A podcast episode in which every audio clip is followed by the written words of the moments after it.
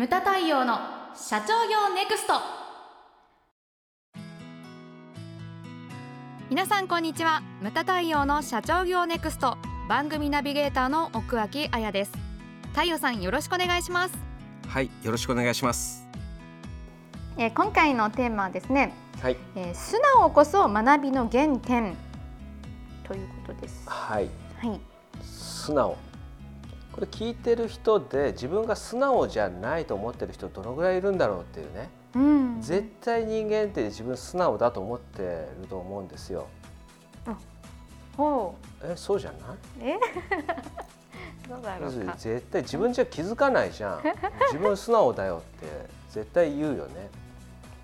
でななんだろうな。あのそう素直素直こそ学びの原点って書いてますけどうちにいらっしゃってるお客様の共通点っていうのをちょっと考えてみたんですよ。はい、で一つが冒険心がある。ありますよね。うん、ということで、まあ、ボールペンにも書いてるぐらいですからね、はい、冒険しないと飛躍がない。はい、はい、はいでもう一つが聞く耳を持っている、うんうんうん、これはちょっと疑問符がつく人も中にはいるかもしれないけれども。そんなことは。いやそれそれはほらオーナー経営の専売特許ね、ね、そうですよね。超ワンマンっていう、はい、この2つですね。冒険心がある、うんうん、聞く耳を持っているででこれ素直っていうふうに言えると思うんですよ。はい、じゃあ逆にその素直の反対ってなんだろうっていうふうに、はい言葉で言うとなんですかね。あ天の弱？ななん天の弱、うん、なんだろうね素直の反対っていうのは。頑固。頑固。あ頑固あ頑固ですよね、うん、そうそう。それでちょっと考えたんですけれどもなんで頑固になるのかとかね。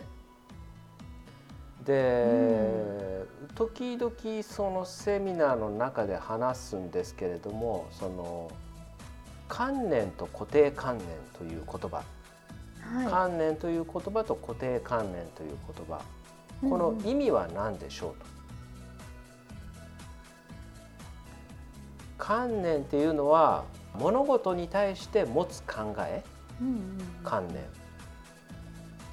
例えばですよカレーというものを思い浮かべてください。人参じゃがいも玉ねぎ。まあお肉ねチキンであれビーフであれ入ってると。それをこうカレー。人参じゃがいも玉ねぎ入ってなかったらカレーじゃないのか。とかね、うん、そういうこう物事に対するこの固まったもの考え方を観念というんですね。はい、で固定観念っていうのはそれがこう凝り固まっていくという。これだから人間って 1, 1年経てば1歳年を取っていくじゃないですか。はいそうすると48歳の牟田太陽君は48年分の鎖でがんじがらめになってるわけですよ。観念というものが。ね、これはこうじゃなきゃいけないとかこうであるべきとかそれが凝り固まってくると固定観念というふうに言われてくるんだけれどもその社長というものはその固定観念が邪魔をするんですよね。何か新しいことを始める前時に。それは非常にこう危険なものだというふうに思うんですよ。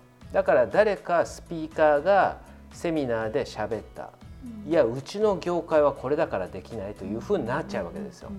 それがだから私がいつも言ってる行動に結びつかないというふうになってしまうんですよね。はい、だから観念とか固定観念というのは素直さを阻害する要因になってるというふうに私は思うんですよ。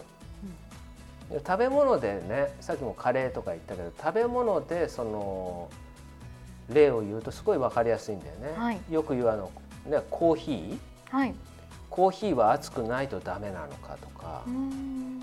お茶も熱くないとダメなのかとか昔はそうだったわけじゃないですか、はい、アイスコーヒーなんてものはなかったし、うん、熱いお茶っていうのは入れ直してっていうぐらいだったんですよね。はい、今普通にペットボトルで売ってるじゃないですか。そうですね。でお弁当もそうですよ。熱くないとダメなのと。で私コンビニでお弁当温めるの大嫌いなんですよ。そうなんですか、うん、あ今ほら温めなきゃ食べれないお弁当ってあるわけじゃない、はい、必ず温めてください、はい、それは温めますよさすがに、でも温めますかって聞かれて8割方そのままでいいですっていう。えでそのまま食べるんですか、うん、だってお弁当って冷たいからお弁当じゃんじゃん。小学校の頃とかそうでしょ？幼稚園の時。も温めて食べないでしょお弁当なんて。あそれも固定観念じゃないですか？いやお弁当。それも固定観念ですそもそも論としてさちょっと変わってきちゃうじゃん。たまには温かいお弁当も食べてみたらどうですか？いや冷たいからお弁当なんですよお弁当は。まあはいはいそういうですね。はい、そう。で前ね、はい、冷たいカレーの話って知ってる？あ知ってます。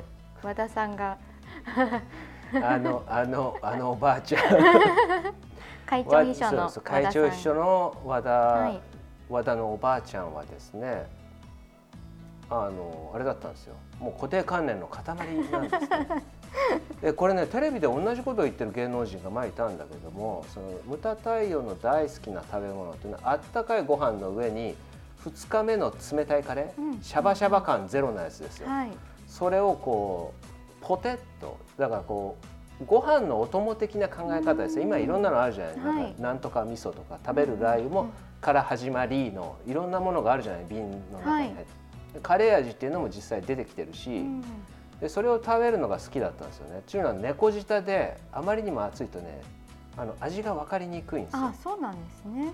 それもあって、うん、なんかそういうのが好きだったんですけれどもそのうちの専務理事の、えー、佐久間真司それから会長秘書の和田貞子から言ったらありえないと。ありえないと。冷たいカレーありえないでも今ココイチさんでも冷たいカレー出てるし、うんはい、あとびっくりしたのがですね冷やしラーメンっていうのがあるありますね、うん、山形とかあと茨城の方でもあるのかな。あの、うん、びっくりしたの氷入れる場合もあるっていうらしいです面白いですね。あと最近流行ってる食べ物。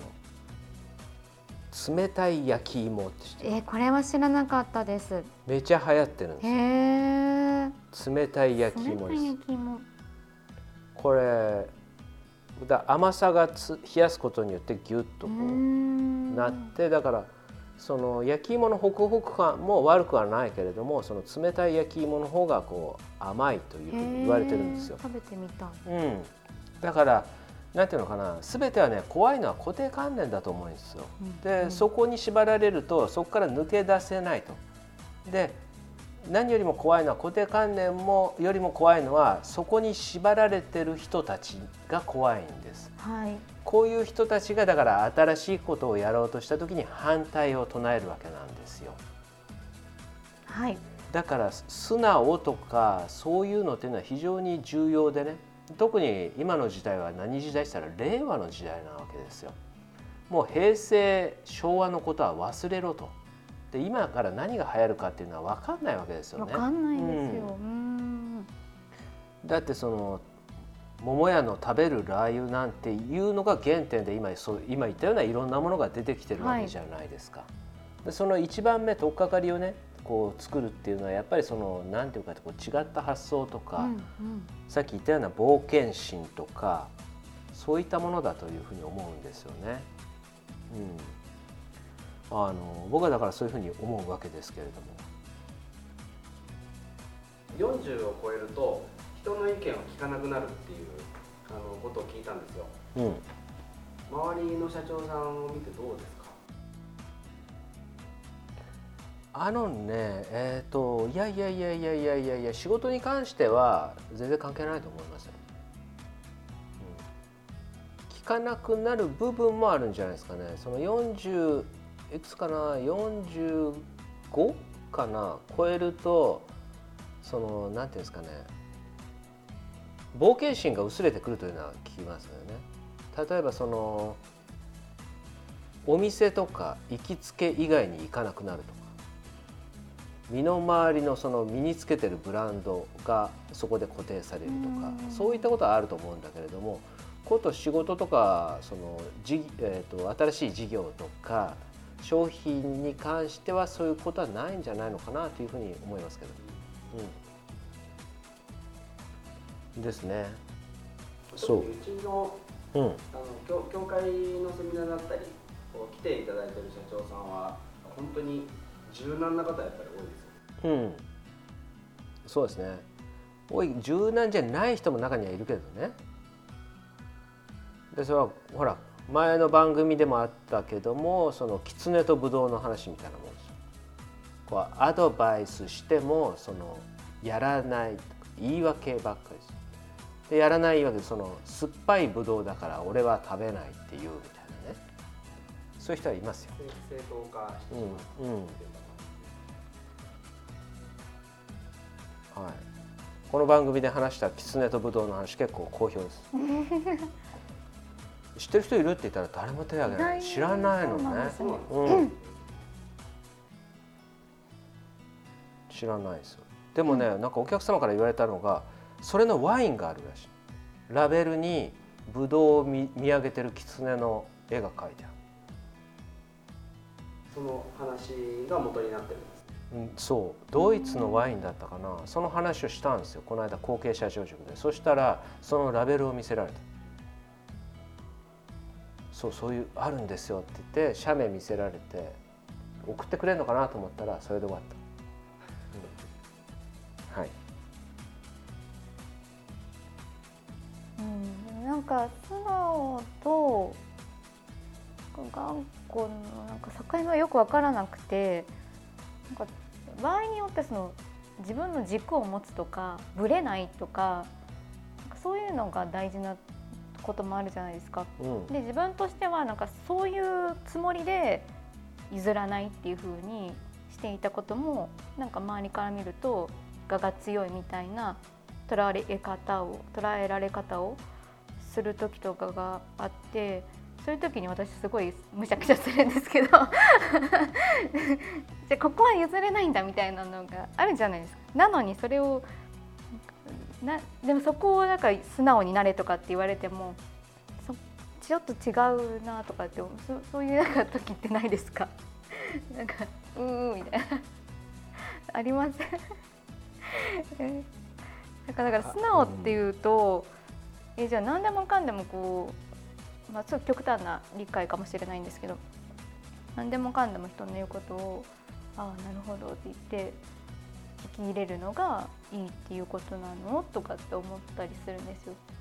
時折それはあれじゃない？なんていうか、うんまあまあねそういう境目曖昧なところもあるけれども、うん、分かったって言って聞くけれどもでも分かったでもでもうちはやらないよとかそういうのはあるんじゃないの？ありますよね。そそれをやらないよって言ったのはやっぱり自分の中でこれが正義って思っていることがあってでそれに合わないからやめるっていうことですよね。受け止めると受け入れるの違いみたいな感じじゃない？また走ってわけわかんない。もっとじゃあわか分かった。分かりやすく言いましょう。線引きがしっかりしてるかどうかなんですよ。なるほど。会社としてやるかやらないかっていうラインがやっぱあるわけですよね。で一応部下の話は聞くけれどもそのそれをそう自分の会社のそのやる範囲を超えたらあそれはうちはやらないよと、うんうん。うん。そこら辺はね多分はっきりしてる社長結構いると思う。あすごい。そう自分も線引きのことはよく言うし、はい。うん、です。はい。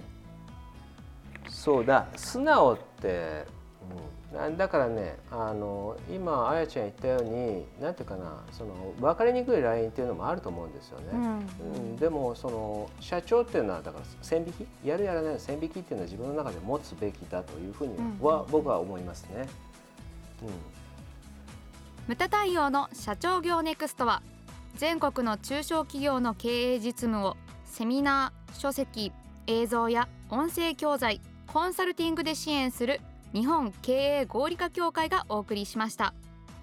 今回の内容はいかがでしたでしょうか？番組で取り上げてほしいテーマや質問などどんなことでも番組ホームページで受け付けております。どしどしお寄せください。それではまた次回お会いしましょう。